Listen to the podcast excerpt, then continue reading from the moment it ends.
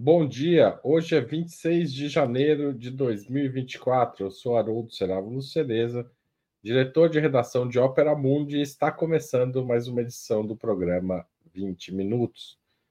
Para discutir, o convidado de hoje é Pádua Fernandes, formado em Direito pela Universidade do Estado, de, do Estado do Rio de Janeiro, onde ele também fez mestrado, e doutor em Direito pela Universidade de São Paulo Pado está lançando o livro Ilícito Absoluto. A família Almeida Teles, o coronel Carlos Alberto Brilhante Ustra e a tortura, pela editora Patois. Nós vamos falar sobre este processo e sobre a importância deste caso para justiça de transição no Brasil, para pensar a justiça de transição no Brasil e como esse caso foi fundamental é, na história recente do Brasil. Então, é, daqui a pouco a gente começa. Ali você viu a família Teles. Vou rodar a vinheta e chamar o Pado aqui para nossa conversa. Obrigado e até já.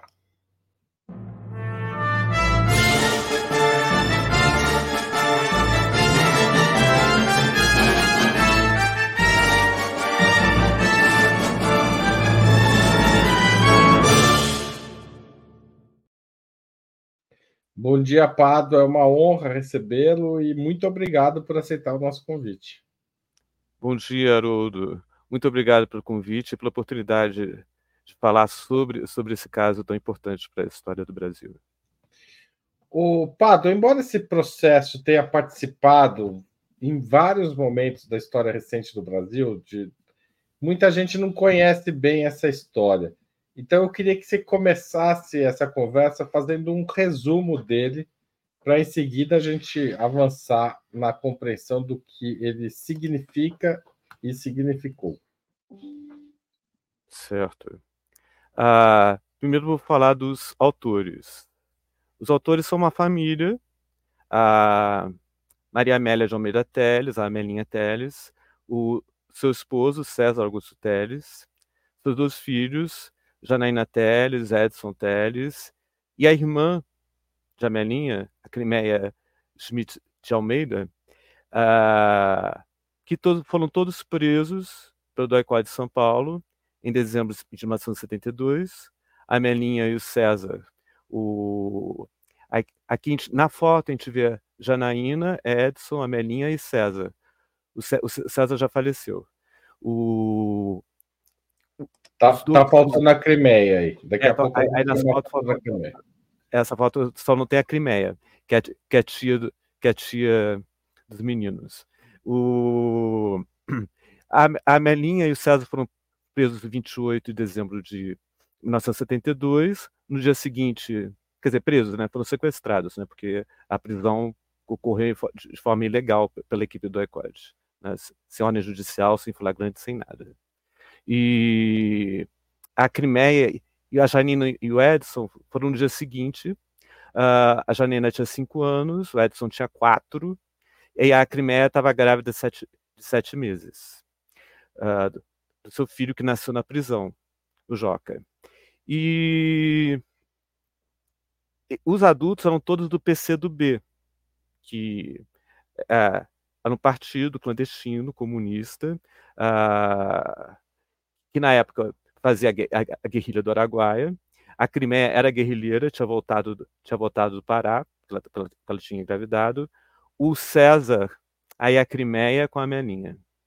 O César a, e a Melinha faziam um jornal. Eles não eram guerrilheiros, eles faziam um jornal do jornal do partido, do PCdoB, e, e por isso foram presos. E isso foi em 72 e do, foram presos, a, a Meninho e o César foram processados, a, de acordo com a, com a Lei de Segurança Nacional. A Crimeia foi presa, mas nunca foi processada, porque ela, porque a, o processo é um registro público, né? E, e a ditadura decidiu que não processaria ninguém da guerrilha do Araguaia para fingir que a guerrilha não aconteceu. Então a, a oficialmente nunca foi processada, foi presa, mas isso nunca foi oficializado realmente. E,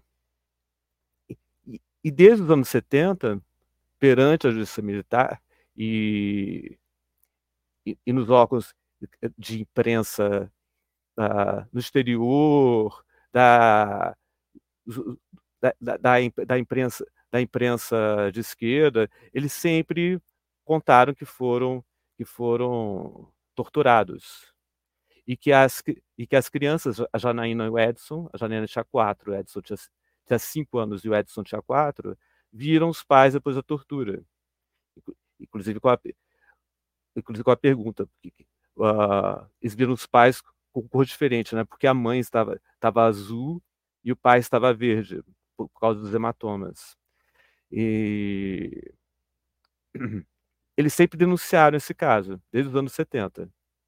E, e o caso deles aparece no Brasil em 85, quando sai o, o Brasil Nunca Mais, uh, quando sai o livro que resume o projeto, o Brasil Nunca Mais sai em 85, e ele foi todo feito a partir dos processos na justiça militar, dos processos contra os presos políticos, uh, aparece a, a, a, a Melinha e o César denunciando a tortura que sofreram no DOICOD de São Paulo, DOICOD chefiado pelo Carlos Alberto Brilhante Ustra. O... Aí de lá para cá, eles, a Meninha, o César, a Crimeia, é, eles militaram em eh, movimentos de contra anistia, a favor da anistia, a, da anistia política 79, pela Constituinte, o, e eles sempre falaram do caso, desse caso, né? Eles foram torturados uh, pelo, no DAICOD, a mando do Brilhante Ustra, e pessoalmente pelo Brilhante Ustra, mas por causa da lei de anistia, o, havia uma questão como, como responsabilizar né? uh, o, o oficial, já que a, após a lei de anistia 79, que, segundo o entendimento predominante no judiciário brasileiro, impediria processos criminais. Então, o, o que acontece? O Brilhante Ultra, só para. Uhum. Ele era o diretor do DOI-COD nessa época da prisão. É, de 70 também, a 74. E também se envolvia diretamente em, na tortura, né? Uhum, é o que conta os presos políticos e é o que foi provado nesse processo. E aí o que acontece? Ele, o, o Brilhante Ustra, no governo Sarney, em 85, o governo Sarney foi o primeiro governo de um civil uh, após a ditadura militar. Ele teve uma posse em 85, ele era vice do Tancredo, Tancredo Neves, que foi eleito pelo colégio eleitoral. Tancredo não pôde tomar posse por doença. Quem tomou posse foi José Sarney, que era um homem da sustentação política dos militares. Né? Ele foi presidente da Arena, que era o Partido de Sustentação Política dos Militares. Ah, aí, em 85, acontece. O Brilhante Ustra era adido militar no Uruguai. E a Beth Mendes, que, que, a atriz Beth Mendes, né, que era, na época era deputada pelo PT, ela, uma viagem ao Uruguai, denunciou que estava lá o torturador dela. Estava lá como agido militar, um, tortura, um, tortu, um torturador que continuava, que tinha esse, tinha esse cargo importante né, no governo brasileiro. Então, a, o novo Brasil democrático continu, continuava dando cargos para os torturadores. Essa, essa denúncia do, da Beth Mendes. Aí, por causa dessa denúncia, o Brent Russo escreveu o primeiro livro dele, Rompendo o Silêncio, negando, negando que tivesse cometido tortura, dizendo que a Beth Mendes foi ingrata com ele, que ele a tratou bem, etc. Então, depois ele escreveria um, um, novo, um outro livro, A Verdade Sufocada, que é um livro com acusações contra a esquerda, assim, desde, desde o surgimento, desde Marx. desde Marx. Ah, mas ele não foi tocado por nenhum processo criminal por causa de, de, de, da lei de anistia de 79. O, a Janaína Teles, que era criança quando isso aconteceu, ela teve a ideia de vamos tentar fazer um processo contra ele e, e procurou o, um advogado, o Fábio Conder Comparato, que é professor aposentado da Faculdade de Direito da, da USP, porque o comparato tinha, tinha representado a Inês Etienne Romeu num processo contra a União.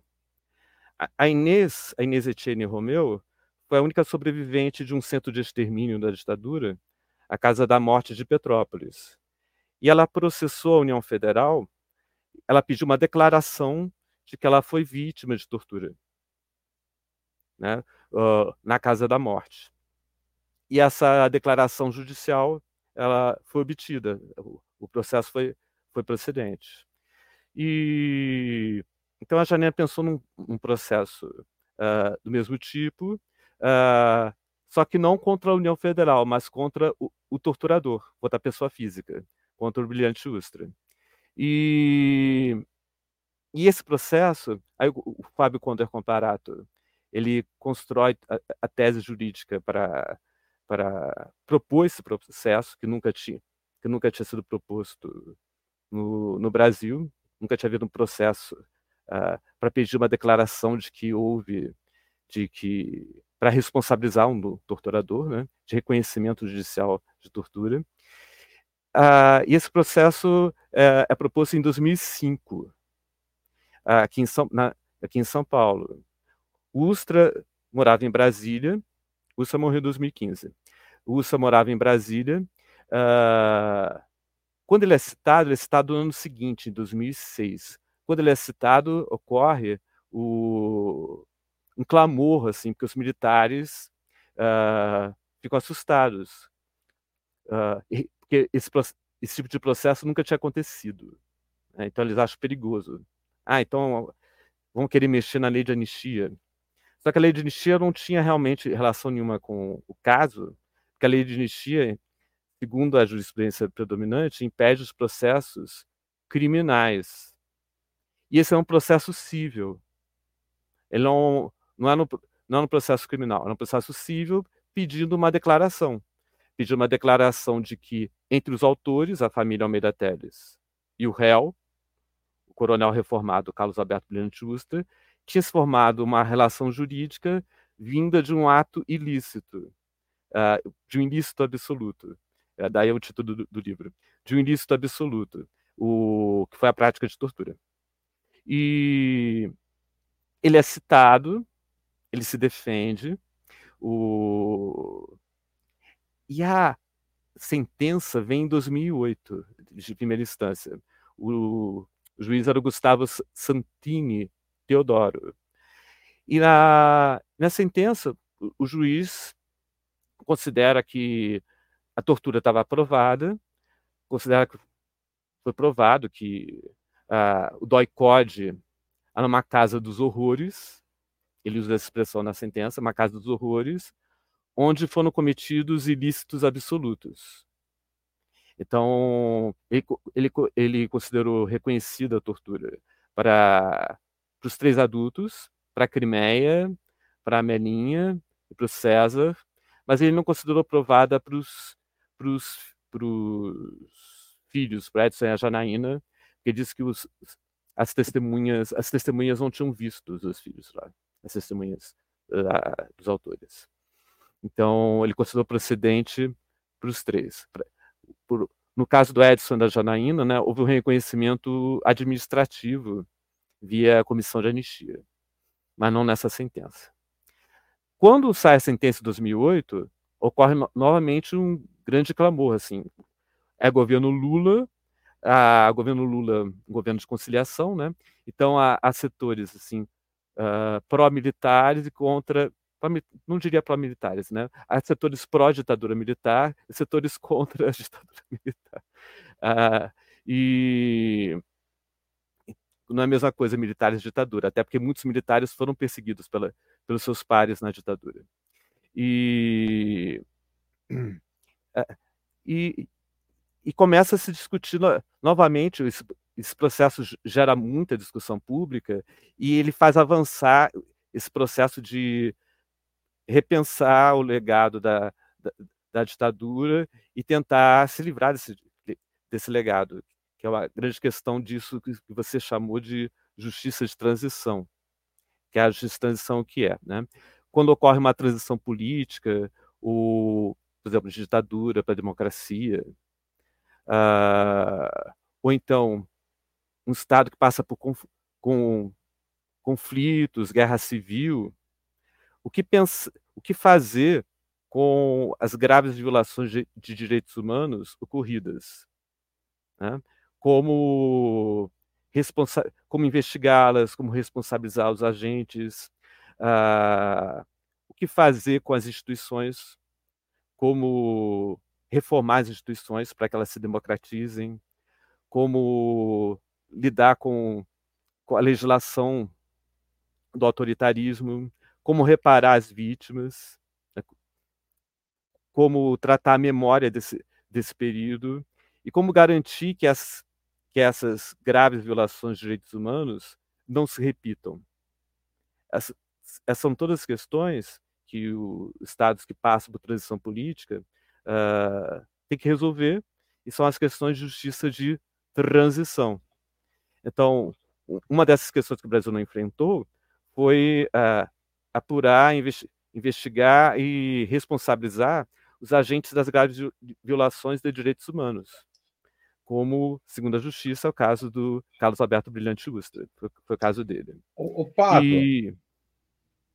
eu vou te colocar uma questão. Interromper uhum. um pouco, sair um pouco do processo, acho que tem uma certa clareza. É, vai, como é que vão ser... É, antes da gente falar da segunda instância e dos outros julgamentos, o caso da família Teles, na sua opinião, favorece a, a, a, a criação da Comissão Nacional da Verdade e cria um caldo de cultura de que tinha passado da hora até de mexer com essa questão? É, é o que eu digo no livro. Então, é o que eu digo no livro. A, a propositura do processo 2005 ocorre muito antes pensa, a, de o governo começar a discutir Comissão Nacional da Verdade e pense que o Plano Nacional de Direitos Humanos da época não tinha nenhum memória, não tinha nenhum eixo de direito à memória e à verdade, é como se a questão não existisse. O governo fazia de conta que não existia essa questão. Não estava nem no Plano Nacional de Direitos Humanos. Então, depois da condenação em 2000, 2008, é que vai é que vai fazer um, criar um eixo de direito à memória e à verdade no Plano Nacional de Direitos Humanos. E isso tudo por mobilização da sociedade civil. Então, tudo que a gente tem no Brasil, em termos de justiça e transição, direito à memória e à verdade, veio da mobilização do, da sociedade civil. Veio do, de grupos como os grupos Tortura Nunca Mais, que eu cito no livro, a Comissão de Familiares de Mortos e Desaparecidos Políticos, a, a qual pertencem o, a família Teles, pertence à família Teles, e iniciativas de militantes, como é o caso da família Teles, né? Inclusive iniciativas judiciais, das quais essa foi a mais importante. Então, depois desse processo e a discussão que ele já no, no governo, então a gente tem, por exemplo, o ministro da Justiça da época, o Tarso Genro, diz assim: não, temos que rediscutir a lei de anistia, né? Que esse processo é um processo feito dentro dos limites dessa lei, porque é um processo civil. Mas se, o, temos que avançar e ir para a questão criminal. E, e com isso se cria. Ah, acontece duas coisas que eu conto. Acontece essa discussão no Plano Nacional de Direitos Humanos, para que no terceiro plano ah, tenha o direito à memória e à verdade, esse eixo, né? que, os, que os movimentos querem que seja direito à memória, à verdade, à justiça, mas o governo barra, tira a palavra justiça. E, e, e de outro lado, o, o professor Fábio Condor Comparato, o advogado da família Teles, propõe para a OAB, para o Conselho Federal da OAB, que a OAB questione judicialmente a lei de anistia. E ela faz, como uma, o, o, nome ação, uma, uma arguição de descumprimento de preceito fundamental, número 153, em que a OAB pede que o STF uh, ah, interprete a lei de anistia conforme a Constituição de 88 e o direito internacional dos direitos humanos, ou seja, os efeitos dela não não não servem para proteger os autores de crime de lesa humanidade. Então não serve para os torturadores. E aí o que acontece? No plano, ah, no plano nacional de direitos humanos entra esse direito, a memória é verdade, e a, e a previsão de a criação de uma comissão nacional da verdade, que é uma reivindicação antiga dos movimentos. Em 2010, só que ainda não é criada, ainda não é criada. Em 2010, o Supremo Tribunal Federal ele ele julga essa causa em abril de 2010. Ele julga essa causa da OAB, que foi ideia do professor Fábio Comparato, né, o advogado da família Teles, e julga a favor dos torturadores.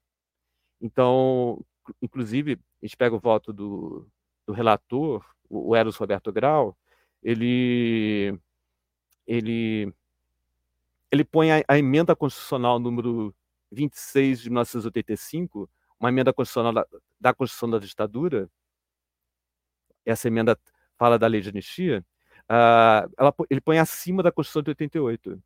Ele põe uma, uma emenda da Constituição já revogada da ditadura como superior à própria Constituição democrática, para proteger os torturadores. Esse é o julgamento do STF em 2010. Só que em 2010 também, no fim do ano, a Corte Interamericana, no processo da guerrilha do Araguaia, processo Gomes Lund e outros versus Brasil, ah, decide que o ah, derrota o Brasil é derrotado pelos familiares de mortos desaparecidos, né? E decide que o Brasil tem a obrigação, segundo seus compromissos internacionais, de investigar e julgar esses crimes de lesa humanidade da ditadura. Aí, essa esse processo, essa derrota do Brasil, que foi a primeira derrota em caso uh, vinculada à ditadura militar, depois ela perderia novamente no caso da família do Herzog, do Vladimir Herzog. Uh, mas foi primeiro, da guerrilha do Araguaia. Uh, gera outra, outro clamor público e no ano seguinte estão aprovadas duas leis, a lei de acesso à informação, porque até então o quer dizer, até então, até hoje, né, muitos documentos estão ocultados. E o Fernandinho Cardoso tinha feito um decreto de sigilo eterno de documentos que o Lula tinha reiterado, inclusive legalmente. A Lei de Acesso à Informação de 2011, ela acaba com sigilo eterno. E, e a Lei de Criação da CNV, foi criada no governo da Dilma, de Dilma Rousseff, em 2012. E então essa, essas mudanças vieram a partir da mobilização dos movimentos, dos movimentos da sociedade civil e do qual participa a família Teles e esse processo que faz rediscutir a lei de anistia. Em 2012, ainda antes da CNV começar a funcionar, antes dela ser instituída realmente, o... vem o resultado do julgamento no Tribunal de Justiça, porque o Ustra perdeu, né, em primeira instância, ele recorreu ao tribunal e ele voltou a perder no tribunal. Aham. Aí ele, então, a, a, isso isso é curioso. Havia muita expectativa sobre esse julgamento e como a justiça brasileira tem um histórico já certificado até pela ONU né, de condescendência com o crime de tortura, uh, eu cito isso também no livro, né, os relatórios da ONU mostrando que o Ministério Público Brasileiro e o Judiciário Brasileiro têm a ser lenientes com o crime de tortura, uh, havia expectativa de que o USA conseguisse reverter a situação no Tribunal de Justiça de São Paulo, mas não consegue. Aí ele perde novamente em 2012, o que gera uh, novamente um novo clamor público. A CNV uh, ah, vai passar, ainda seria criada logo depois, e no ano seguinte ele vai, ele, ele depõe a CNV. É a imagem que você acabou de mostrar. Em 2013, é, ele vai a CNV. Vamos voltar falar. de novo, porque esse depoimento é bem importante, né? É, teve muitos depoimentos de agentes da ditadura e torturadores na CNV, mas nenhum teve a mesma relevância e importância deste episódio, que aliás você usa para abrir seu livro. O que, por que o Ustra decide depor é, e o que ele é, o que ele faz nesse depoimento, Pablo? Ele foi obrigado a depor, né? porque ele é servidor público federal, então ele tem que falar. Uh, até fala isso no livro, que como, ele como servidor público federal, né, ele era um militar da reserva, uh, reformado. Ele tinha obrigação de falar uma, perante uma comissão federal, mas ele vai com habeas corpus para responder só o que ele quisesse, só o que ele achava que não fosse comprometê-lo. Mas ele fala muita coisa.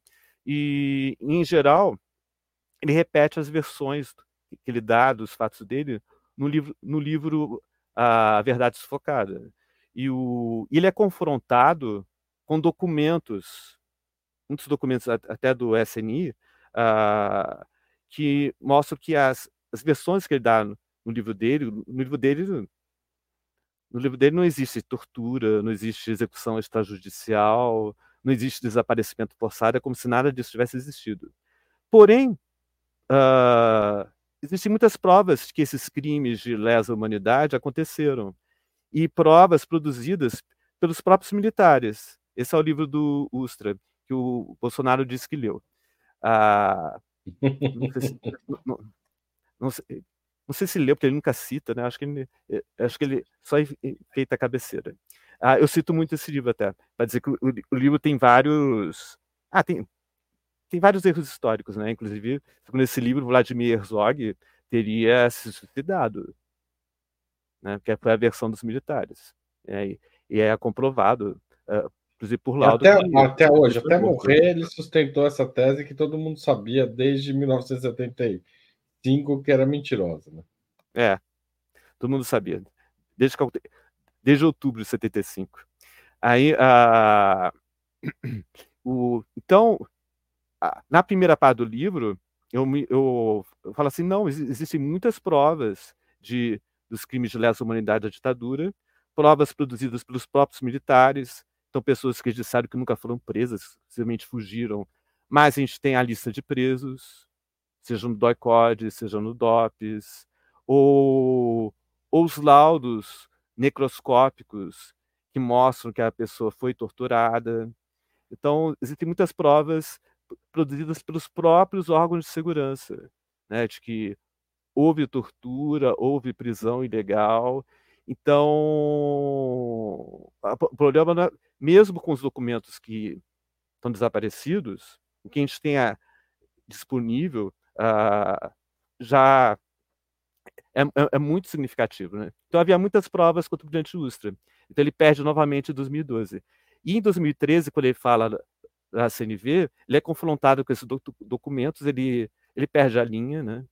Ele perde a linha e o, e o Gilberto Natalini, que na época vereador, né? Vereador pelo PV uh, ah, em São Paulo, ele eles têm bate-boca, né? Porque o, o, o Russo chama de terrorista, aí o Natalino diz terrorista é o senhor, papapá, aí a, a sessão acaba. Mas o depois ele não volta a falar, o Brilhante Ustra, né? Mas a é, essa sessão, o que acontece nessa sessão? Ninguém lembra ali, os membros da CNV tampouco, que ele já tinha sido reconhecido como torturador pela justiça brasileira. Ninguém joga isso na cara dele. Então, é a Comissão Nacional da Verdade, o, é um depoimento. Por que você acha que isso acontece? Porque o, o, depoimento acabou ou por Não. uma certa lógica de que está na cabeça de todo mundo, inclusive dos comissários estavam né? Ah, os comissários não, não foram. Como a, a Rosa Cardoso diz depois, né? A, de, depois disso, ela, ela vem à Comissão da Verdade do Estado de São Paulo, que foi a primeira comissão criada no Brasil. Antes da CNV, foi criada em 2012 também a Comissão da Verdade do Estado de São Paulo, Rubens Paiva, uh, que era presidida pelo Adriano Diogo, que era deputado federal pelo, pelo estadual pelo PT, era uma comissão legislativa da LESP. Uh, e ela vem, ela vem falar na, na, na, na LESP, uh, a Rosa é a segunda. Ali, nossa, ali está o Cavalcante, a Rosa Cardoso, o Pedro Dalari, enfim, é, o, ela veio falar na Comissão da Verdade do Estado de São Paulo e ela disse que essa que a comissão não tinha experiência com depoimentos, não tinha experiência com audiências, então a, ela pecou muito né, por falta de experiência dos, dos comissionários. E isso era fato, porque a, quando surge a CNV, elas resolvem fazer tudo a portas trancadas, sem audiências públicas. E o, o Adriano Diogo, aqui em São Paulo, resolve fazer o contrário. Não, vamos fazer audiências públicas, vamos chamar o povo para falar aqui, e tudo vai ser e, e, tudo é transmitido pela TV Alesp. Então ele faz tudo com a base do trabalho né, do, da Comissão do Estado de São Paulo foi audiências públicas. Aí a CNV, ah, visto assim um pouco constrangido, né, porque o Adriano Jogo criticou a CNV nisso, vamos fazer umas coisas públicas também. Só que, como a Rosa Cardoso mesmo reconheceu, uh, ela fez de forma. Ela começou a fazer de forma um pouco desajeitada, né, sem experiência. Então, aí eu acho que foi despreparo, como a Rosa Cardoso mesmo disse, eh, mesmo avaliou, uh, foi despreparo do, dos próprios membros da, da CNV. O... E, e, e, aqui, aqui, é, aqui é a Comissão de São Paulo. Adriano Jogo é o primeiro que aparece. Segundo, não sei. Depois a Rosa Cardoso, o Ivan Seixas, que na época era o coordena, coordenador da comissão, e, e no final está a Meninha Teles, que era assessora, e depois, quando Ivan saiu, virou coordenadora. O Rosa Cardoso é a terceira. O primeiro é Adriano Jogo, o quarto é Ivan, Ivan Seixas, que teve o pai morto né, uh, no doicódio, o Joaquim Seixas, e ele foi torturado também, ele foi preso menor e foi torturado uh, no doicódio e a Melinha. Aí é uma sessão da Comissão da Verdade do Estado de São Paulo. O... Então, foi um momento que se esqueceu desse processo. Uh, aí, no caso, por, digamos assim, foi uma. A, a CNV não. A CNV ainda, ainda estava aprendendo a fazer, fazer esse tipo de, de procedimento né? Porque ela não estava acostumada a fazer audiências públicas, tomar depoimento. Aí esse depoimento não funciona em termos assim de conseguir informação. Esse documento foi, esse depoimento foi inútil, mas, mas serviu como escândalo público, né? Ah, o outro momento que eu cito no livro e que se esqueceu que o, Ustra tinha, tinha sido reconhecido oficialmente, judicialmente, ah, como torturador, foi 2016, Ursa já tinha morrido, na votação ah, na Câmara dos Deputados para abertura do, de processo de impeachment da presidenta Dilma Rousseff. Porque o deputado federal, então deputado federal, hoje inelegível, uh, Jair Bolsonaro, ele dedicou o voto dele a favor do impeachment ao que ele chamou de pavor de Dilma Rousseff, caso Alberto Brilhante Ustra. Então, ele dedicou lá a, o voto dele é um torturador, né? Ah, está ali, e o, com, com o filho que é deputado federal pelo estado, pelo estado de São Paulo atrás, o Eduardo Bolsonaro, e aí também, nessa sessão, nesse momento de indignidade, de indignidade uh, política total, uh, ninguém lembra que ele estava dedicando o voto dele alguém que tinha sido oficialmente reconhecido como torturador. Que tinha sido alguém que, na justiça, né, uh, havia sido provado que ele havia praticado tortura. Ninguém lembrou disso. Nem a CNV, que deveria, deveria saber, em 2013, nem os parlamentares brasileiros de 2016, uh, os deputados. Então, nem a esquerda lembrou. Isso é uma... Aí eu digo no livro que isso faz parte da cultura de esquecimento que existe no Brasil. Uh, e eu escrevi esse livro contra essa cultura de esquecimento.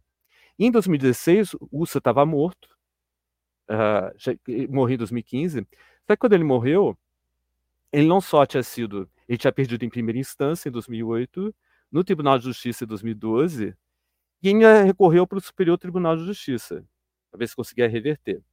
Uh, e já não podia mais a questão de prova, de fato, uh, ele não tinha mais como mudar por recurso. Então, a questão fática de prova, ele não tinha mais como mudar, porque é, isso não, não dá para mudar no STJ. Que ele poderia alegar que a lei de anistia, enfim, poderia protegê-lo. Mas era um argumento que ele estava tentando desde a primeira instância e que não, não tinha nada a ver com a lei de anistia. Ela cita espe especificamente a questão criminal. E esse é um processo civil. E é um processo civil que não, não era nem indenizatório, porque a família Teles não pediu indenização, ela não pediu dinheiro do Ustra. Ela só pediu esse reconhecimento que tinha ocorrido a tortura em nome do, como diz a família Teles, né, repetindo isso, estão fazendo isso em nome do povo brasileiro, que é em nome do direito à memória, à verdade, o povo brasileiro tem o direito de conhecer a sua história, né, tem o direito de conhecer a verdade sobre essa história, e, e eles queriam que essa verdade fosse oficialmente reconhecida pelo povo brasileiro. E no STJ, ele perde novamente em 2014. O, ele perde novamente. Quando 2014 é um ano que a CNV. Ou seja, ele é condenado nas três instâncias pelo crime de tortura, não pelo, não pelo crime, quer dizer. Não pelo crime, né? Não pelo ele é crime. Reconhecido. Ele é reconhecido, reconheceu que criou-se uma relação jurídica entre os autores e os réus, porque o réu, por causa de prática de tortura do réu contra os autores. Era, era o que se podia fazer em termos uh, de civis, né? Porque considerando a decisão do, S, do STF que manteve a, a, anistia, né? É, ele fez. Eh, ah, sim, sim, sim. Aí essa decisão do STF, uh, essa decisão do STF até hoje não transitou em julgado. Eu falo isso no livro também. Então, a decisão do STF ocorreu uh, antes da decisão da, da Corte Interamericana. Uhum. Então, depois da decisão houve um fato novo. Aí, por isso, o PSOL propôs uma outra ação, a DPF 320, uh, questionando a lei de anistia com base na decisão da Corte Interamericana. E a uhum. OAB, o Conselho Federal da OAB, recorreu contra a decisão. Esses processos antes, esses recursos e o, e o processo do pessoal, uh, foi apensado a ação do, do Conselho Federal da OAB, a DPF 153, uh, estavam antes na gaveta do Luiz Fux. Agora estão na gaveta do Dias Toffoli. E o, o que é uma coisa curiosa, porque o Dias Toffoli, na, na época da propositura do processo, ele não estava no Supremo, mas ele, ele era advogado-geral da União. E a indicado pelo Lula. E, aliás, quem indicou para o Supremo foi, foi o presidente Lula. Ah, o final do Lula 2, o segundo mandato do Lula. E ele, então, ah, ele como advogado, ele tinha se pronunciado já no processo, como chefe da AGU, né? Ah, já, já, tinha se pronunciado processo a, a, favor dos torturadores. E agora, e agora ele uh, e agora ele está como relator né, desses, desses, desses recursos e já atuou como advogado, agora vai, vai atuar como juiz. Esse é um caso clássico de, em que ele não devia votar, né? De impedimento. É, é um, um, um, caso clássico de impedimento judicial. Ele devia, ah, inclusive, se retirar dessa posição de relator desse caso, não? Ah, deveria. Mas, é, como eu digo no livro, ele generosamente, uh, generosamente deu-se o direito de continuar como relator. Uh, mas, é, uma, e, e, o que, que ele faz? Ele mantém na gaveta, né? Ele mantém na gaveta, porque a questão jurídica é muito, é muito singela, né? É claro que a, a lei de anistia, tecnicamente, já em 79, ela não, ela não protege, tecni, tecnicamente, tec, uma boa técnica jurídica, ela não protegia os torturadores. O, aí eu, eu mostro no livro como essa construção de que ela protegeria criminalmente os agentes da repressão, ela foi criada pelo judiciário, no judiciário.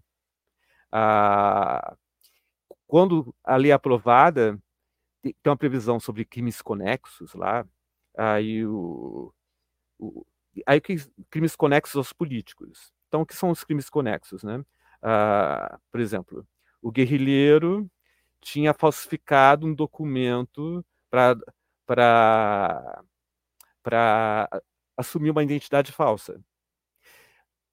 Essa falsificação do documento é um crime conexo ao crime político, né? porque foram feitos pelo mesmo autor com e com o mesmo objetivo. Agora, um torturador ah, supliciando um preso político, não existe nenhuma conexão entre os dois, assim, técnica. Eles não estão participando do mesmo crime, não têm a mesma finalidade. São dois crimes totalmente autônomos, o da tortura e o crime político que o torturado fez. Então, tecnicamente, não há conexão alguma. Quem inventou que havia alguma conexão aí jurídica o judiciário brasileiro, dentro do que eu explico lá, que é dessa desse histórico, dessa tradição do, da justiça brasileira de, de leniência com crime de tortura, uh, segundo os nacionais e da ONU. Então, o, isso é criado no judiciário brasileiro, mas era muito discutido. É, cito juristas que dizem, ah, não, não, a anistia não, não serviu para isso tecnicamente. Né? Isso não está no texto da lei, isso foi uma constituição da jurisprudência. Isso é debatido desde os anos 80. Mas o Supremo, ah, em 2010, resolve assumir essa construção jurisprudencial e o professor Fábio Conder Comparato sempre conta que, já vi ele falar isso em público mais uma vez, e eu cito no, no livro, que o, o presidente Lula pessoalmente, antes do julgamento, pediu aos ministros do Supremo que votassem a, a favor dos torturadores. Então, o, o Condor Comparato ele conta desse jantar do, do Lula e o Nelson Jobim com os ministros do Supremo, o ministro da Defesa, e o Nelson Jobim, ele, como ministro da Defesa, ele sempre foi contra uh, tocar na lei de anistia. Então, no, nas discussões dentro do, do governo Lula uh, sobre a punição a torturadores, ele estava sempre no lado oposto ao Tarso Genro. Né? O Tarso Genro queria punir os torturadores e o Nelson Jobim não. Você acha que a experiência dos últimos anos mudou a forma como a política brasileira se relaciona com este caso? Ou seja, há um clima mais propício considerando a experiência do governo Bolsonaro, a exaltação da tortura nesses anos e a reação a isso, há um clima mais propício para a gente retomar o julgamento dos crimes cometidos durante a ditadura e também agora os crimes cometidos na época do governo Bolsonaro? Eu acho que há, porque o, uma coisa que o governo Bolsonaro mostrou é que será essa questão é uma questão presente e importantíssima, está no próprio centro do, está no, no, centro do sistema político brasileiro. Né? E o.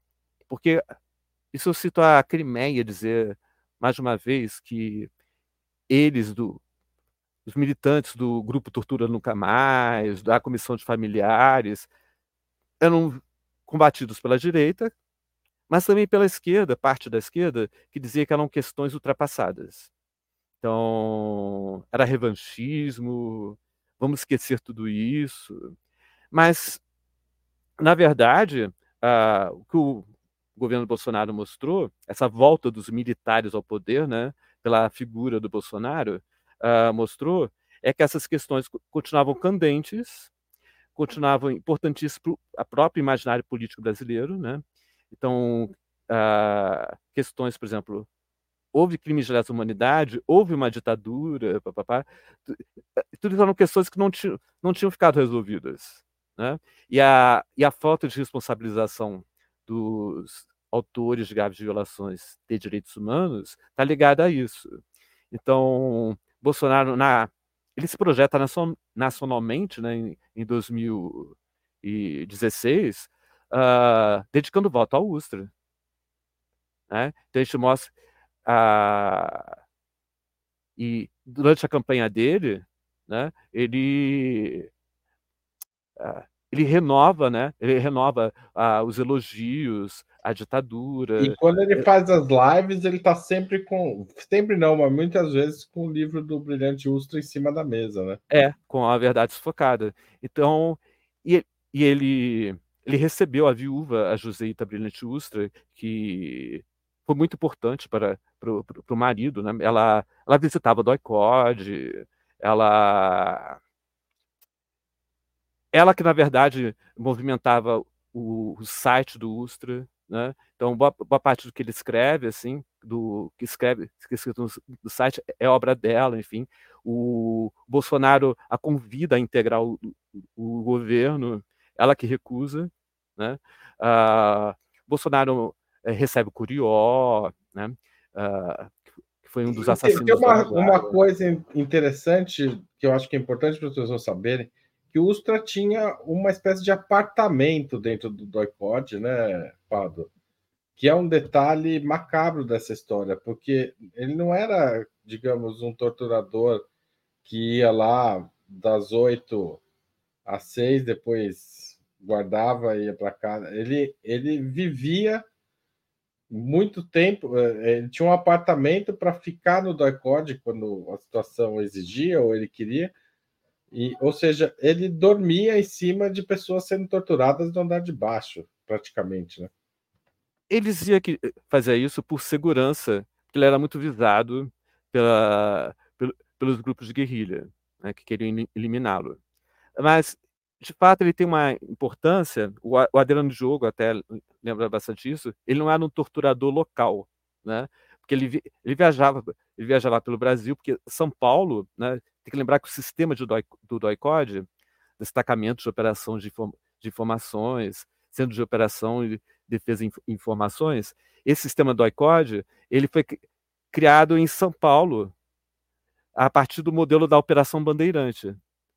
Então, se, e para quem visitar, visitar, por exemplo, o arquivo do Estado de São Paulo, que detém esse acervo, o acervo do, do, não do DOICOD, mas o do DOP São Paulo, vê que são milhões de páginas de documentos, é, é muito grande. E aqui no Arquivo Público do Estado de São Paulo, a gente encontra documento do, do país todo. Do país todo, é impressionante. Então, São Paulo é uma espécie realmente de centro operacional da, uh, da repressão, além de Brasília. E o Ustra, ele viajava pelo, pelo país, assim, é, a, auxiliando em capturas, em sequestros. Ele tem uma atuação nacional. Por isso que, quando, na época que o Herzog é morto, né, em outubro de 75, a, o USA não está mais no, no DOI-COD. Ele, ele, sai no início de 74. Né? Ele está no, nessa época o USA está no Centro de, de Informações do Exército. O, os presos políticos em São Paulo, uh, eles escrevem uma longa denúncia dos crimes da repressão, porque o presidente federal, do Conselho Federal da OAB disse que a OAB nunca tinha recebido denúncias uh, dos presos políticos, aí os presos políticos ficam, ficam assustados. E como assim? Ele disse que nunca recebeu. Aí ele escreve uma longa denúncia que, acaba saindo da prisão via o advogado uh, Luiz Greenhalgh. Greenhalgh leva de lá. O Greenhalgh divulgou para vários presos políticos, né? E é uma, é, essa denúncia ficou conhecida como bagulhão. Bagulhão.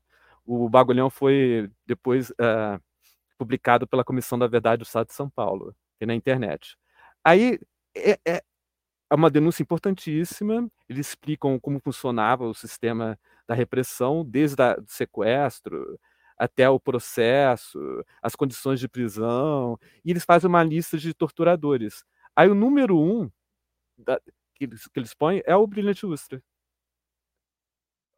é o Brilhante Ustra, como uma espécie assim, de mentor da, da operacional assim, da, re, da repressão no Brasil.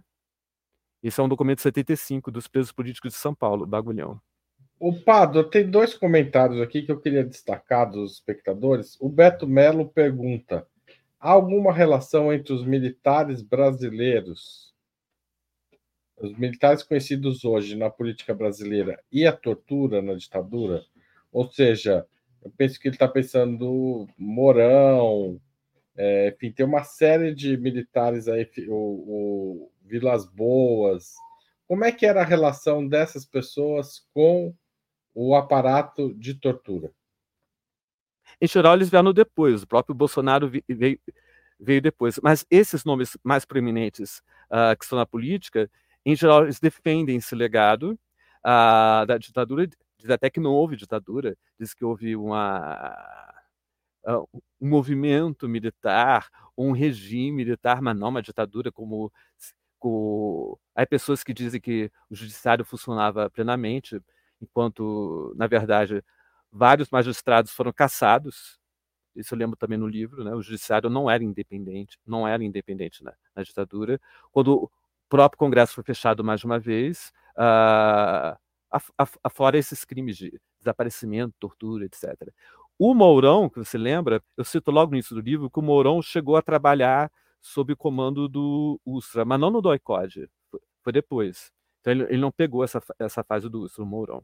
O... Aí eu, eu cito no início porque a porque o Mourão pergunta o Mourão essa questão da, da brilhante Ursa, se ele torturava. Aí o Mourão sai pela tangente. O, ele, diz, ele diz o seguinte: ah, ele respeitava muito os direitos humanos dos subordinados. Ele não fala dos presos, só fala dos subordinados. O que é, aparentemente é verdade. Eu, cito bastante o livro do Marcelo Godoy, que é publicado pela Alameda, um grande livro, aliás, a, Casa da Vovó, que o Marcelo Godoy, esse jornalista, ele entrevistou o pessoal do ICOD de São Paulo, que tinha esse apelido entre esse codinome de Casa da Vovó. Aí, o, no livro A Casa da Vovó, que a Alameda publicou em 2014, uh, ah, o, o, que acontece? Os anti, antigos subordinados do Brent Ustra, eh, eles contam vários casos de eh, prisão ilegal, tortura, execução extrajudicial. A, a Melinha e o César e a Crimeia sempre falam do assassinato do Carlos Nicolau Daniele no DOI-CODE, que era um dirigente do PCdoB eles confirmam no livro né, que ele foi assassinado por tortura. Uh, então, o, mas todo o pessoal da equipe elogia muito o Brilhante Urso, dizendo que o Brilhante Urso tratava muito bem o pessoal da equipe, os subordinados ele tratava muito bem. Então, é isso que o Mourão fala. Então, eu cito o Mourão, por causa disso, que ele sai pela tangente, dizendo, ah, ele respeitava, o Urso respeitava muito os direitos humanos dos subordinados. E cito Olavo de Carvalho, porque Olavo de Carvalho, quando o Urso foi citado, em 2006, ele escreve um texto, assim, furioso, dizendo que a família Teles podia ter razão, podia ter razão. Ah, é, pode ser mesmo que eles tenham direito a tudo que eles pedem, para ser, tenham direito a indenizações. Então, nem Olavo de Carvalho, que uh, era de direita, né, uh, apoiou Bolsonaro. Uh, o Olavo de Carvalho mesmo reconhece que a família USA, a família a USA pode ter realmente torturado. Ele, ele só, mas ele diz assim, ah, mas a, a ele fala do César e da Maria Amélia, Amelinha Teles. Ele faz que eles podem ter razão, podem ter direito até a indenizações, mas não merecem piedade nem consideração porque eram maoístas. Tá? Então, eles têm direito, mas não merecem piedade nem consideração. Então, o próprio Mourão sai pela tangente, pela, do seu antigo chefe, do Brilhante Ustra, uh, antigo chefe, mas não do Doicode. O, o Mourão não participou da, não, não participou da, da tortura. O Mourão não participou, ele veio depois. E o Olavo de Carvalho, que era um, que apoiou firmemente o Bolsonaro, e é e que eu chamo sempre de ideólogo do militarismo, uh, ele, ele mesmo reconheceu que o Brilhante Ustra provavelmente poderia realmente ter torturado. E olha que o, o Olavo de Carvalho é um dos poucos civis que recebe, que ganha uma nota de agradecimento no livro do Verdade Sufocada do Brilhante Ustra. Brilhante Ustra tem, agradece a várias pessoas que o ajudaram, né? E agradece ao Olavo de Carvalho. É, essa relação do exército com essa, com essa ultradireita é há muito tempo explícita.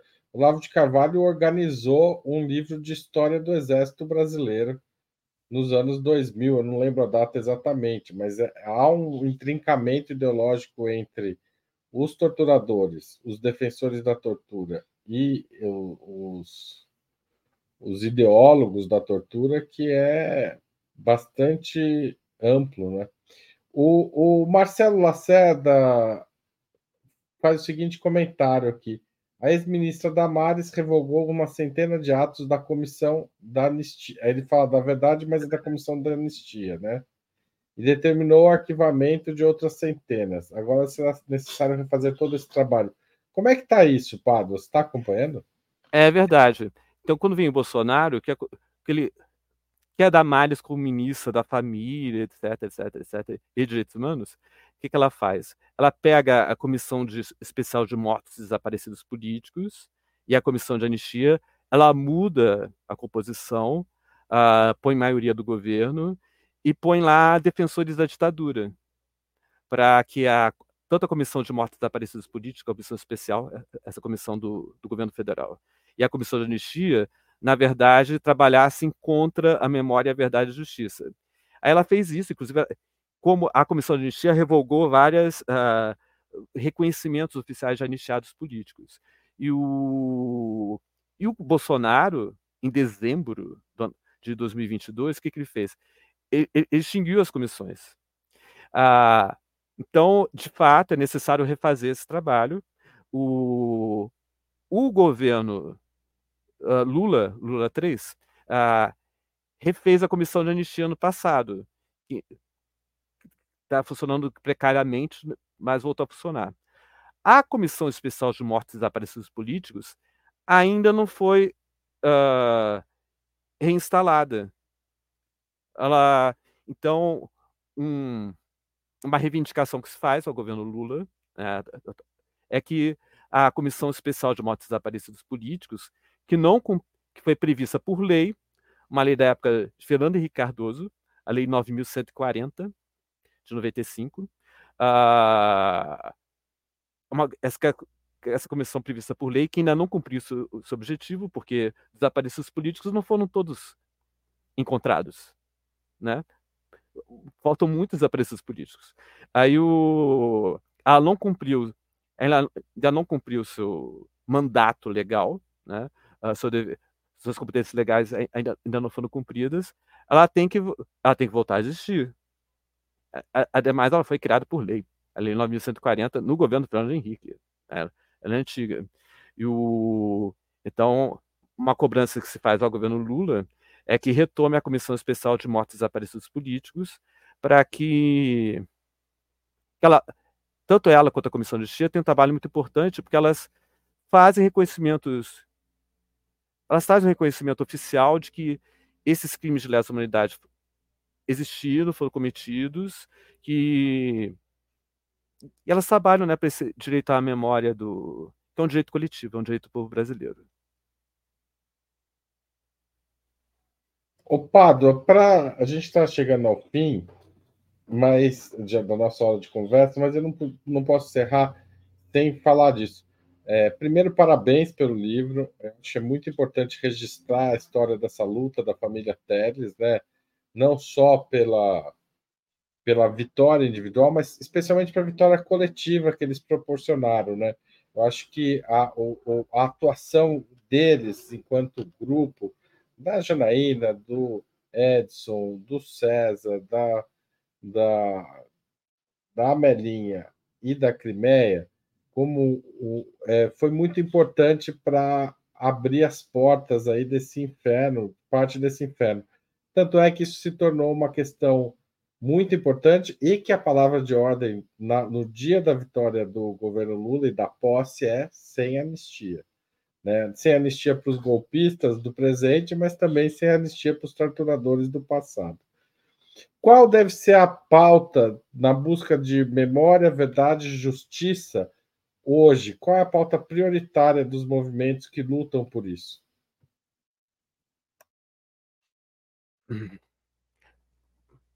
Houve uma pergunta né, sobre Comissão da Verdade, se ela foi retomada. Ah, ela, não foi.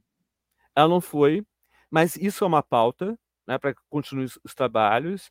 E uma pauta importante dentro da, das pesquisas foi passado porque a, a, CNV ela se viu mais para consolidar pesquisas existentes do que avançar no processo é, é a comissão da verdade da verdade sobre os povos indígenas que foram um grupo o grupo que numericamente foi mais atingido pela ditadura. A CNV só, só pesquisou 10 etnias, e de 10 etnias chegou a estimativa de 8.350 vítimas. Né? Quando se diz que a ditadura matou pouco, é, isso é uma afirmação até racista, né? porque só de indígenas foi 8.350, só de indígenas. Os camponeses, no, no relatório da, da CNV, no relatório da Comissão uh, Camponesa, são mais de mil, uh, mas também um, são trabalhos, são pesquisas que mal começaram a ser feitas e com pouco uh, apoio institucional. Então, é necessário retomar, retomar essas pesquisas sobre o passado, é necessário retomar a Comissão Especial de Mortos e Desaparecidos Políticos, uh, é necessário uh, retomar a questão da educação de direitos humanos, uh, isso também na, na, formação militar, né? e, entre as pautas, entre as pautas, é, é necessário tirar do papel as recomendações da Comissão Nacional da Verdade. Então, no, no volume 1 da, da CNV, a, do relatório da CNV, há umas 29 recomendações, recomendações para que não se esqueça, para que nunca mais aconteça. Entre elas está o fim da justiça militar, que, como a gente está vendo até na ocasião do, da tentativa de golpe de, de 8 de janeiro de 23, é uma justiça que é um elefante branco, né? os próprios imóveis que ela tem podiam ser tomados pela Justiça Federal, teria um bom uso, porque a Federal é cheia de processos, Justiça Militar tem pouco, e ela é conivente com. E ela tem sido. Não diria conivente, mas na Justiça Militar ela foi conivente com a ditadura, e agora ela, ela se mostra fraca diante de. Ela não consegue investigar os crimes praticados pelos militares. E o. E a. Essa é uma das 29 recomendações, uh, que incluem, inclusive, a desmilitarização da política, que é outra pauta importante para a democracia. Que uma pauta. Porque uma justiça militar o militar ele combate o inimigo. Qual é o inimigo da polícia militar? Já que ele é militar, né? É o próprio povo. Então é necessário desmilitar para ter uma política, polícia cidadã, se isso é possível, né? Muitos anarquistas vão dizer que isso é impossível.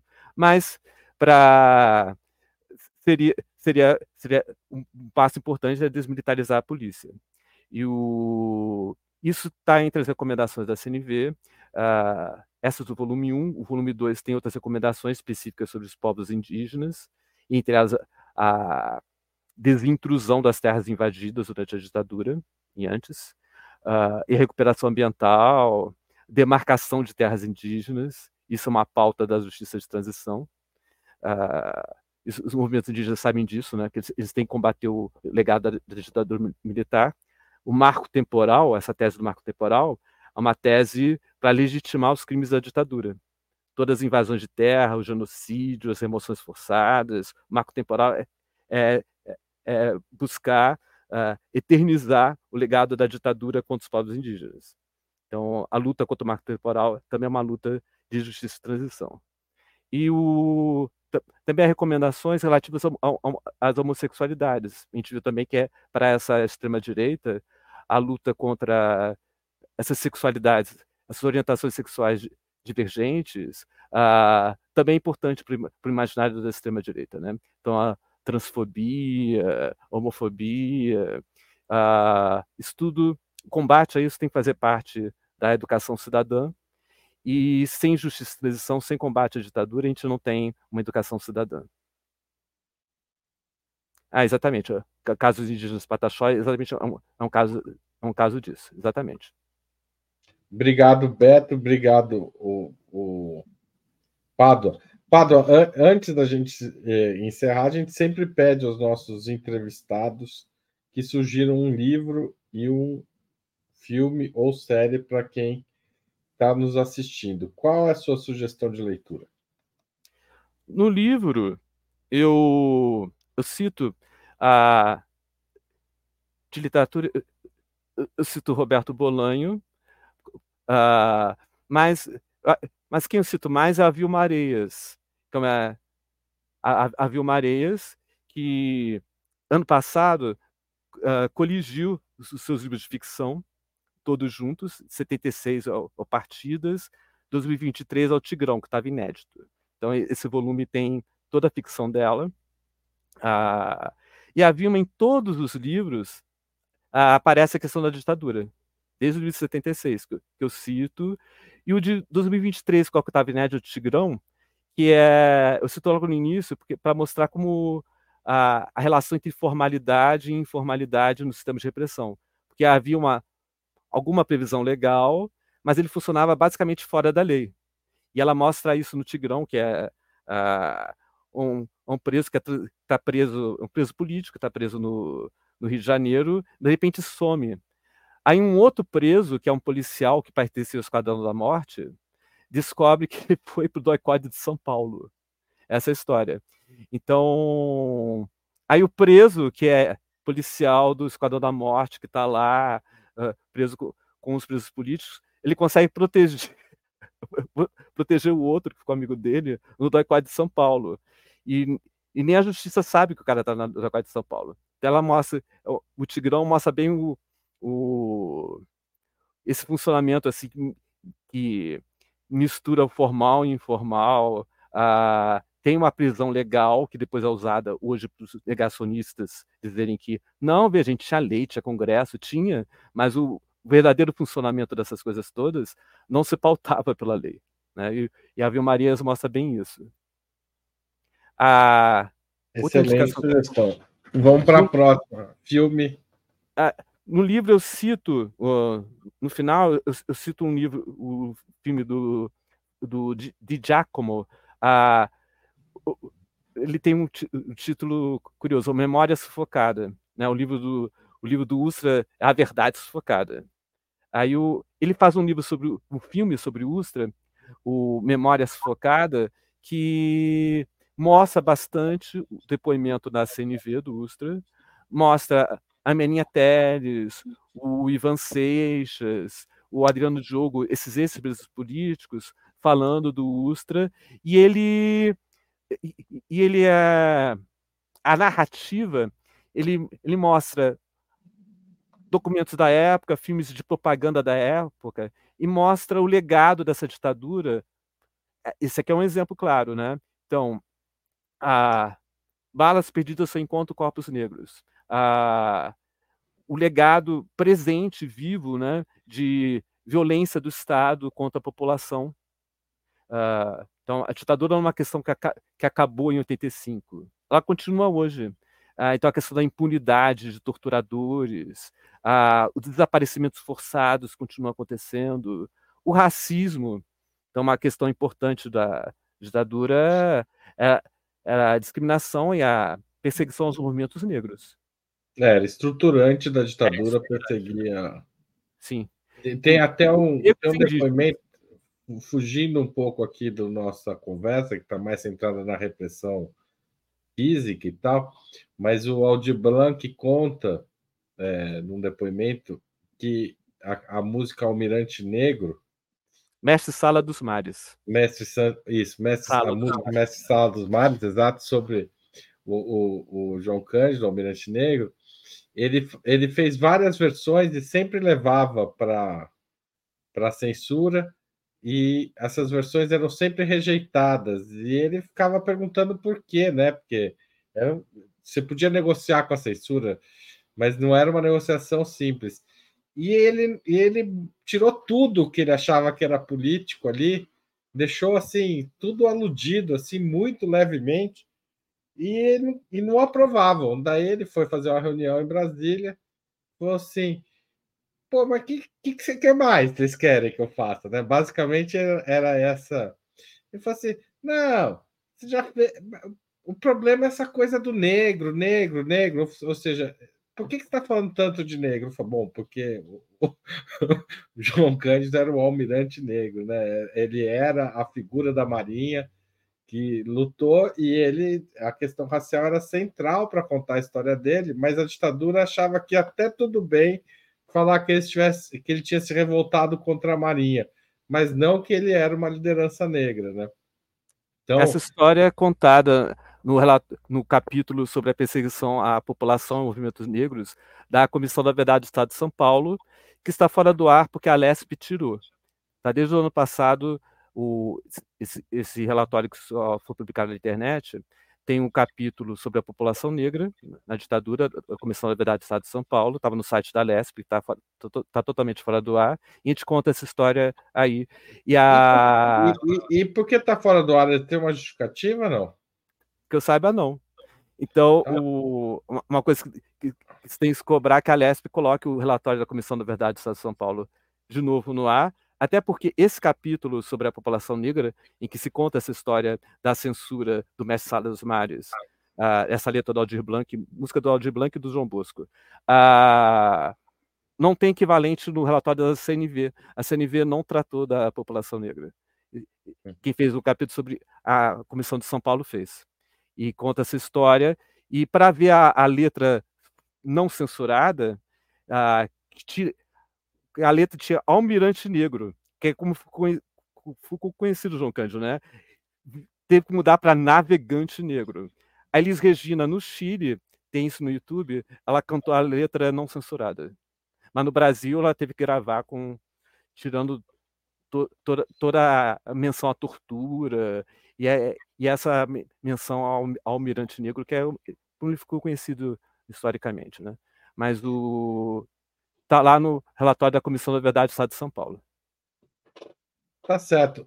Pado, muito obrigado. Parabéns pelo livro, de novo, é fundamental. Recomendo que as pessoas leiam essa história, porque essa história não é só a história da família Teles, é que já seria muito importante, mas é uma história de uma luta coletiva pela memória do Brasil. Né? Então, a família Teles deu uma contribuição fundamental para a gente, né? e acho que a gente terá que ser eternamente grato a elas, a, a, aos familiares, e também parabéns por registrar isso, porque a gente sabe a importância de ter isso contado em detalhes, porque isso é um aprendizado de luta. Quem lê essa história vai aprender a importância de atuar em diversas frentes na luta por verdade e justiça, nas ruas, nos tribunais, onde que for, em todos os lugares. Tá certo? Obrigado, Muito Pablo. Obrigado. Muito obrigado, Haroldo. Eu tenho que lembrar que esse livro foi publicado com recursos do Programa de Ação Cultural, PROAC, do Governo do Estado de São Paulo. Ah, isso é importante, é verdade.